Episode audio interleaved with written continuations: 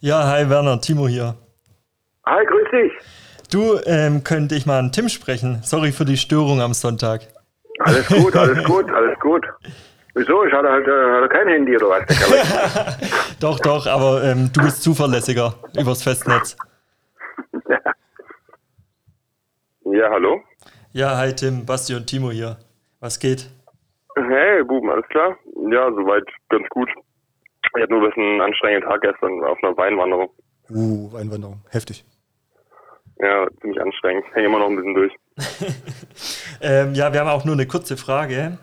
Ähm, wir wollten einen Podcast machen mit Deutschlands bestem Beachvolleyballer. Und Ja, hat man. Also, Freunde, ich bin echt geschmeichelt. Echt wirklich cool, dass ihr mich fragt, aber äh, ich bin echt wirklich bin schlecht heute gerade. Ähm, Timmy, äh, nicht böse gemeint, aber wir hatten eigentlich äh, an Clemens Wickler gedacht. Ähm, dich wollten wir jetzt eigentlich nur mal äh, nach seiner Nummer fragen. Ah. Ja, ach so. Ja, der ist, der ist auch nicht so schlecht. Ähm, warte.